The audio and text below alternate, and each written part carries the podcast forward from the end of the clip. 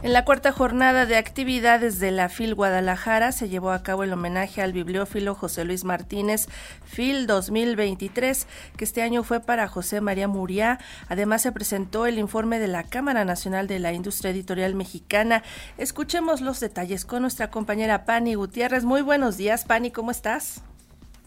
Sandra, muy buenos días, un gusto saludarte. Así es, el día de ayer el presidente de la Cámara Nacional de la Industria Editorial Mexicana, Hugo Setzer, presentó en la FIL un informe en donde se reporta que las ventas de libros durante el 2022 tuvieron un crecimiento del 5% con respecto al año anterior, pero aún se mantienen por debajo de las cifras que se tenían en 2019. Por lo tanto, Sandra, se reporta también un incremento en los precios de los ejemplares. Así lo comentó Hugo Setzer. Los aumentos de precios andan entre 15 y 20% en el 2022, con un incremento del precio del papel del 40%. Afortunadamente, es que en 2023 ya se nota una estabilización, incluso una pequeña baja en los precios de papel, o sea que aumentaron mucho en 2022, en 2023 ya bajaron un poco y eso ya nos está dando un respiro precisamente para, para ya no tener algún aumento más importante en los precios de los libros.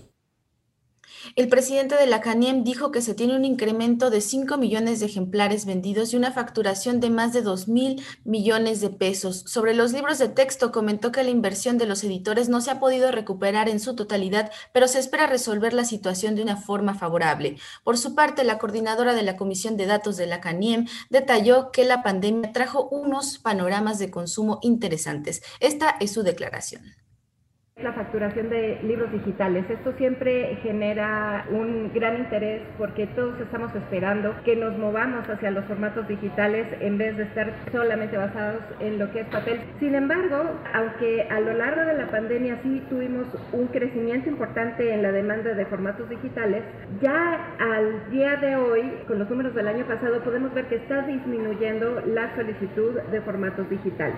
Ahora, hablando un poco de lo que es el consumo de libros, seguimos con un incremento en unidades de 1.3%, mientras que la facturación creció un 5.1%. Y es muy interesante porque el sector de no ficción constituye un 44% del mercado, mientras que infantiles y juveniles se lleva el 31% del mercado, ficción adulto 20%, y todos los demás un 5%. Pero a raíz de la pandemia la gente migró hacia la no ficción y esa es una tendencia que ha permanecido constante en los últimos años. Entonces eso es muy interesante también en términos de qué está pidiendo la gente. Aquí vemos cómo la pandemia sigue todavía dando mucho de qué hablar y bueno, también se llevó a cabo el homenaje al bibliófilo José Luis Martínez Fin 2023 que este año fue para José María Muriá, fundador de la revista trimestral Estudios, Estudios Jaliscienses, un hombre apasionado de la historia de Guadalajara que nunca ha perdido de vista el lugar que tienen los libros. Así lo dijo la directora de la feria, Marisol Schulz.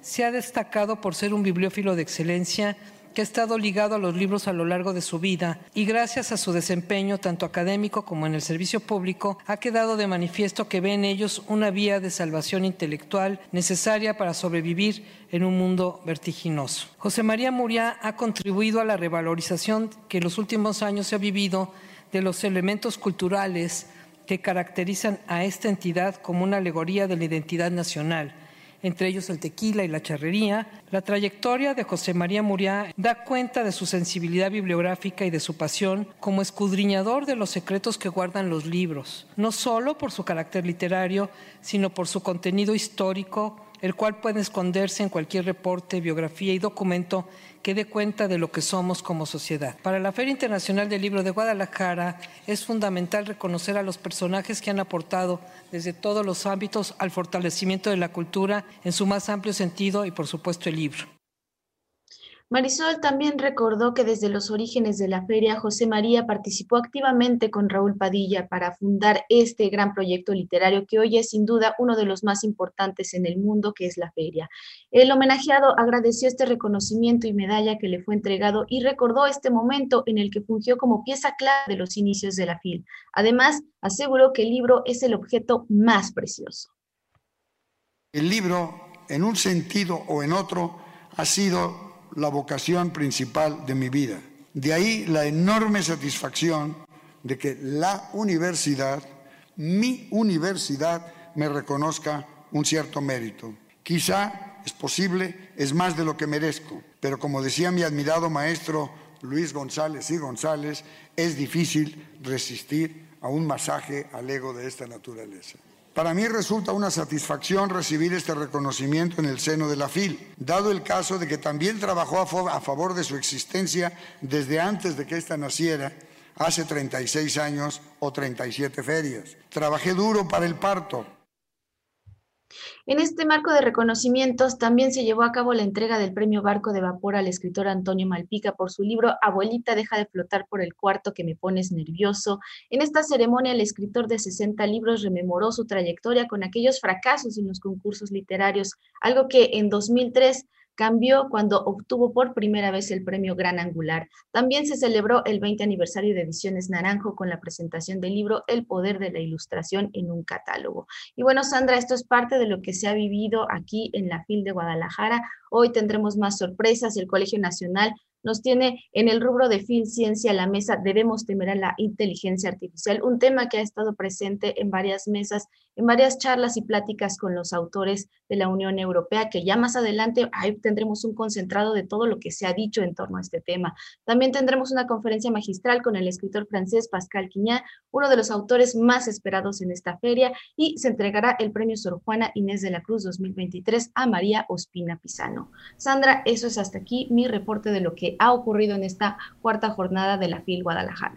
Siempre muy rico el programa de la FIL, todos los días hay descubrimientos importantes y también charlas, conferencias, encuentros que la verdad son muy ricos.